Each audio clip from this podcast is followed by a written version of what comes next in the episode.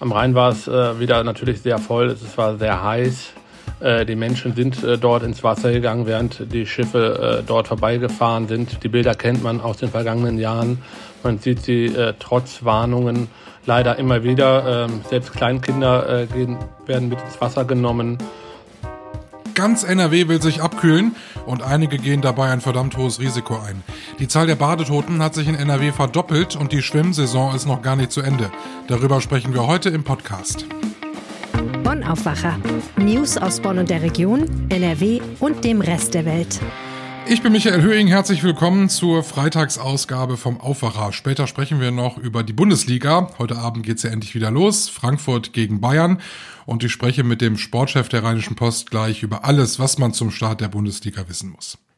Doch zunächst die Nachrichten aus Bonn und der Region. In den Freibädern in Bonn kommen mittlerweile auch Sicherheitskräfte zum Einsatz. Die sollen die Bademeister unterstützen und für Ordnung in den vollen Bädern sorgen. Wenn Rettungsschwimmer nicht vom Beckenrand wegkämen, seien zusätzliche Hilfen gefragt, sagt Elke Palm, die stellvertretende Leiterin des Sport- und Bäderamts. Die Stadt Bonn hat in diesem Jahr zu wenig rettungsfähiges Personal für die Freibäder, so dass das Frühschwimmen im Ennertbad und im Hartbergbad eingestellt werden musste. Die Servicekräfte des Sicherheitsdienstes sind dagegen flexibel abrufbar. Sie kommen immer dann dazu, wenn es voll zu werden verspricht. Für Palm klinge Security martialisch, aber mit Türstehern hätten die eingesetzten Mitarbeiter wenig zu tun. Eigentlich seien es keine Aufgaben, die das eigene Personal nicht auch bewältigen könnte. Mehr als ein Funkgerät haben die Sicherheitsleute deshalb auch nicht dabei. Mal ist hier die Musik ein bisschen zu laut, mal wurde dort jemand von einer Wespe gestochen. Die Security-Mitarbeiter regeln das dann. So können sich laut Palm die Männer und Frauen am Beckenrand alleine auf die Sicherheit in den Schwimmbecken konzentrieren. In Weilerswist ist am Donnerstag ein Strommast umgestürzt, nachdem ein Landwirt mit einem Traktor dagegen gefahren ist. 65.000 Haushalte waren deshalb ohne Strom. Ein 16-Jähriger war gegen 11.30 Uhr in Kleinfernich mit seinem Traktor gegen einen Strommast auf dem Feld gefahren. Nach Polizeiangaben fielen dadurch Stromleitungen auf die benachbarte Kreisstraße, wo es zu einem Folgeunfall kam. Ein Ehepaar aus Weilerswist fuhr mit seinem Auto in die Leitung. Beide Personen trugen ebenso wie der Landwirt leichte Verletzungen davon. Durch das Unfallgeschehen brach auf dem Feld außerdem noch ein Brand aus. Das berichtet die Polizei. Der aus dem Unfall resultierende Stromausfall traf Teile von Zwistal, Euskirchen, Erftstadt und weitere Teile des Rhein-Erft-Kreises. Gut vier Stunden nach dem Unfall war die Versorgung aber wiederhergestellt. Laut der Polizei Euskirchen war teils auch das Mobilfunknetz betroffen.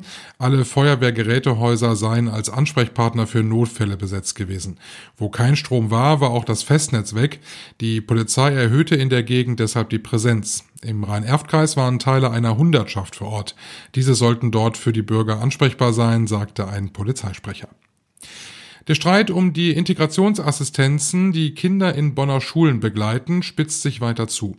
Der Arbeiter-Samariter-Bund, dessen Vertrag von der Stadt Bonn gekündigt worden war, hat eine Klage vor dem Sozialgericht eingereicht. Die Stadt hält an ihrer Entscheidung und der Kündigung fest, unter anderem, weil es Probleme bei der Qualität und den Abrechnungen gegeben haben soll. Fraglich ist, ob alle 900 Kinder im neuen Schuljahr, das schon in der kommenden Woche startet, vernünftig betreut werden können. Auch wenn alle Beteiligten das Wohl der Kinder betonten, gehe es auch um Geld. Denn die Assistenzen kosten die Stadt im vergangenen Jahr rund 30 Millionen Euro. Vor vier Jahren waren es rund 8 Millionen. Das System der Integrationsassistenten gibt es in Bonn seit dem Schuljahr 2017-2018. Das Wetter im Moment ist hochsommerlich. Gestern war es ja richtig heiß und da wurde es ja auch stellenweise richtig schwül. Ich wusste auch nicht, wohin mit mir. Ich habe leider keinen Pool, kein Planschbecken und das nächste Schwimmbad ist auch ein bisschen weiter weg. Also habe ich es mir zu Hause irgendwie in der kühlen Ecke ein bisschen gemütlich gemacht und äh, ja, erfrischende Getränke zu mir genommen. Andere sind da aber eher so, dass sie sagen, nein, ich muss bei diesem Wetter ins kühle Nass eintauchen völlig in Ordnung. Und es ist für die meisten ja auch genau das Richtige. Allerdings muss man auch sagen, in diesem Sommer sterben recht viele beim Schwimmen. Die DLAG hat gestern ihre aktuelle Zwischenbilanz gezogen und die Zahl der Badetoten hat sich bei uns verdoppelt. Eine unglaubliche Zahl. Chefreporter Christian Schwertfeger, wie sieht diese Bilanz von der DLAG denn genau aus? Die Bilanz äh, fällt äh, fatal aus. Äh, ich glaube, das muss man äh, so sagen. Die Zahl der bei Badeunfällen verunglückten Menschen hier in Nordrhein-Westfalen hat sich nahezu verdoppelt. 30 Menschen sind im ersten Halbjahr in Nordrhein-Westfalen bereits beim Baden ums Leben gekommen. Äh, das sind 14 mehr Todesopfer als in den ersten sieben Monaten des vergangenen Jahres. Also die meisten Menschen, also wie es so immer ist, äh, ertranken in Flüssen, in Seen und in Kanälen, aber auch in einem Bach und im Pool und im Schwimmbad und selbst in einem Teich kamen Menschen ums Leben. Man muss ja auch sagen, das zieht sich durch alle Altersklassen, ne? Beim Alter der Toten kann man sagen, ja, es sind äh, quasi eigentlich so ziemlich alle Altersgruppen äh, leider vertreten. So sind äh, sechs der Toten zwischen 11 und 20 Jahre alt, also noch sehr jung. Aber auch die Altersgruppe 31 bis 50. Äh, dort gab es äh, neun Badetote und äh, auch bei den Älteren gab es auch noch fünf Opfer.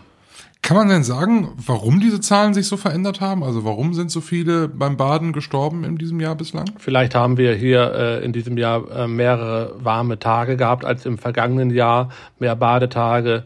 Äh, dementsprechend gab es dann natürlich auch äh, mehr Möglichkeiten, äh, mehr Tage, an denen man halt dann auch ins Wasser gehen konnte und äh, ja, wo halt auch was passieren konnte. Du bist ja mit deinem Team an typischen Badestellen bei uns im Rheinland gewesen und auch an Orten, da wo es verboten ist zu schwimmen und du hast dort Menschen getroffen mit deinen Kollegen. Was sagen die Schwimmer denn dazu, dass sie da schwimmen, obwohl sie das da eigentlich gar nicht dürfen? Ja, wir waren unter anderem am Rhein in Düsseldorf, am sogenannten Paradiesstrand. Wir waren am, an den Seen in Karst und wir waren am Füllinger See in Köln. Fangen wir mal mit dem Rhein an. Am Rhein war es äh, wieder natürlich sehr voll, es war sehr heiß. Äh, die Menschen sind äh, dort ins Wasser gegangen, während die Schiffe äh, dort vorbeigefahren sind. Die Bilder kennt man aus den vergangenen Jahren. Man sieht sie äh, trotz Warnungen des äh, DLRG, aber auch der Polizei oder auch seitens der Stadt leider immer wieder. Äh, selbst Kleinkinder gehen, werden mit ins Wasser genommen. Es wird wirklich auch nicht nur die Beine nass gemacht, es wird richtig geschwommen die Menschen sehen die Gefahr wohl nicht. Sie, äh, ist es wohl nicht so bewusst, was passieren kann, wenn man im Rhein schwimmt. Ähm, es ist auch niemand da, der einem helfen kann. Es sind keine Rettungsschwimmer vor Ort, ähm, die im Notfall eingreifen könnten. Trotzdem wagen sie sich immer wieder ins Wasser. Das gleiche Bild auch am See in Karst beispielsweise. Da muss man sagen, der Karster See, da gibt es einen äh, großen See, der wird überwacht. Da muss man Eintritt zahlen. Ähm, da gehen auch die meisten Menschen hin. Aber dann gibt es nebenan auch einen See, der ist, wird nicht überwacht. Dort darf man auch nicht schwimmen. Dort ist ein großes Schild aufgebaut, dass äh, Schwimmen dort verboten ist, dass Lebensgefahr besteht. Trotzdem äh, gehen die Menschen auch dort ins Wasser. Und wenn man mit ihnen spricht, äh, sagen sie ja, halten das Verbot für völlig übertrieben. Es werde schon nichts passieren. Es sind eigentlich immer so die gleichen Antworten, die man erhält, ähm, dass man halt äh, alles für übertrieben hält, diese ganzen Warnungen. Und ähm, man einem selbst sei ja halt auch noch nie etwas passiert. Ähm, und das wären halt auch die ganzen Badetoten und Unfälle, die es gibt. Es wären halt schreckliche Unfälle, aber äh, halt auch im Vergleich ziemlich selten und äh, darum würde man auch weiterhin dort schwimmen gehen. Das ist völlig unverständlich. Ich kann es nicht verstehen äh, warum die Menschen äh, ins Wasser gehen. Teilweise können sie nicht schwimmen, sie können teilweise nur schlecht schwimmen. Äh, sie nehmen ihre Kinder mit, ähm, die teilweise äh, gar nicht, natürlich auch nicht schwimmen können oder auch nur schlecht schwimmen können ähm, und riskieren da wirklich äh, ihr Leben. Völlig unverständlich für mich. Ja, ich kann das auch äh, absolut nicht nachvollziehen. Also ich bin ja allerdings auch beim Schwimmen eher jemand, der nicht ins Meer geht, weil äh, mir das schon irgendwie immer so komisch vorkommt und selbst wenn Rettungsschwimmer da sind und dann wirklich den äh, den Rhein als als Schwimmbecken zu nehmen, ähm, da weiß man ja eigentlich, wenn man hier im Rheinland groß geworden ist, dass man das nicht machen soll. Warum ist das eigentlich so? Also warum ist der Rhein so gefährlich? Ja, der Rhein, das ist einfach kein Schwimmbad, das ist äh, kein äh, Badesee, das ist eine ja, das ist eine Verkehrsstrecke, auf der Binnenschiffe fahren, ja, große Binnenschiffe und äh, der ist einfach nicht zum Baden da. Sobald, jetzt bleiben wir bei den Schiffen, ein Schiff vorbeifährt, kann eine gefährliche Sogwirkung entstehen, die bis, sich bis zum Ufer äh, äh, hinzieht. Das heißt, wenn ich am Ufer stehe, äh, reicht schon, wenn ich mit den, bis zu den Waden im Wasser bin, äh, kann ich von dieser Strömung urplötzlich mitgerissen werden. Äh, das sieht man an der Oberfläche gar nicht. Das sind Unterwasserströmungen und äh, das macht das äh, die Sache halt auch so tückisch. Und davor warnt ja auch der DLRG und andere äh, Schwimmexperten. Also, äh, wenn möglich, also überhaupt nicht in den Rhein gehen, äh, ins Schwimmbad gehen ähm, oder beaufsichtigte äh, Badeseen. Aber ähm, dass äh, diese Gefahr sollte man äh, sich selbst nicht und auch nicht äh, anderen, sprich seinen Kindern aussetzen. Absolut. Super, dass wir das nochmal gesagt haben. Vielen Dank, Christian Schwertfeger. Den Artikel habe ich euch in den Show Notes verlinkt und dort erfahrt ihr auch, warum die Luftmatratze so gefährlich ist und warum da auch in diesem Jahr viele Menschen mit gestorben sind und eben weil sie vor allem eine Luftmatratze benutzt haben. Zu unserem anderen Thema, ein ganz anderes Thema. Es geht um den Fußball. Die schönste Nebensache der Welt für viele. Für Fußballfans hat das Leben ab heute wieder einen Sinn. Eine Woche nach dem Frauenfußballfinale in der Europameisterschaft beginnt heute die Bundesliga. Und auch für RP Sportchef Stefan Klütermann geht's wieder richtig los. Bist du froh als Sportchef, dass jetzt der Ball wieder rollt? Äh, das impliziert ja immer noch, dass wir dieses äh, traditionelle Sommerloch äh, in Sachen Fußball-News hätten, aber dem ist ja eigentlich nicht mehr so. Wir hatten auch genug äh, Fußballmeldungen, Fußballthemen über die Sommerpause hinweg. Insofern wird's jetzt halt wieder garniert mit den ganzen vielen Spielen. Ist es denn vielleicht so, ich meine, Bayern ist jetzt zehnmal in Folge Meister geworden, dass wir eigentlich nicht gucken, wer wird Meister, sondern wann werden die Bayern schon Meister? Ja, die Gefahr ist natürlich immer da und ähm, sie ist ja auch begründet, weil in den letzten Jahren, du hast angesprochen, diese Eindeutigkeit einfach da war und man natürlich vor jeder Saison guckt, naja, wer könnte ihnen denn dieses Jahr gefährlich werden? Können es die Dortmunder, die Leverkusener vielleicht oder doch wenigstens Leipzig, wo man ja auch kritisch zu äh, stehen kann oder viele Fans zu kritisch stehen. Aber am Ende haben sich dann in den letzten Jahren eben immer die Bayern durchgesetzt und dieses äh, in, ein bisschen hämische, wie viele Spieltage vor Schluss sind sie denn schon Meister, hat sich halt etabliert und wir werden es dieses Jahr wieder abwarten, denn sie sind es wieder, die es zu schlagen gibt und die Frage ist halt, ob es jemanden gibt, der sie annähernd schlagen kann. Wenn man sich die Transferphase anguckt, sie ist ja nicht noch nicht vorbei, sondern sie läuft ja noch. Gibt's da was, wo du sagst, ja, also das ist schon durchaus äh, auch wichtig und das wird auch die die nächste Saison ein bisschen beeinflussen? Ja, also die die Phase ist relativ still angelaufen, dass viele gewartet haben, wann fällt denn der erste Dominostein und dann geht das große Bäumchen Wechsel dich Spiel zu den hohen Beträgen los und am Ende muss man sagen, waren die Bayern auch da wieder im Zentrum, ne? Also die große und lange Lewandowski Posse, geht er denn nach Barcelona oder muss er dann bleiben und wie viel wie viel Geld geht er denn? Und dann ist er gegangen für 40, 50 Millionen kolportiert und dann haben die Bayern natürlich parallel Sadio Mané geholt von Liverpool, Matthias de Ligt aus, aus, aus Juventus, also schon mit großen Millionenbeträgen um sich geschmissen. Die Dortmunder haben auch nicht gekleckert, sie konnten natürlich das Geld investieren, was sie für Erling Haaland eingenommen haben. Also nach einer gewissen Anfangsphase haben die Großen dann doch wieder viel Geld in die Hand genommen und gezeigt, dass sie die Großen sind und ähm, da ist halt auch eben die größte Diskrepanz dazu ab Platz 6, 7 äh, und weiter nach unten natürlich noch die Millionenbeträge, die dann genannt werden für irgendwelche Ablösesummen, dann doch markant unter denen liegen, die dann die, die Global Player, wie vor allen Dingen die Bayern und die Dortmunder dann halt auf dem Transfermarkt investieren können. Ne? Jetzt müssen wir mal aber auch sehen, wir haben ja im Winter eine Weltmeisterschaft noch vor der Brust, das haben wir ja auch noch nie gehabt.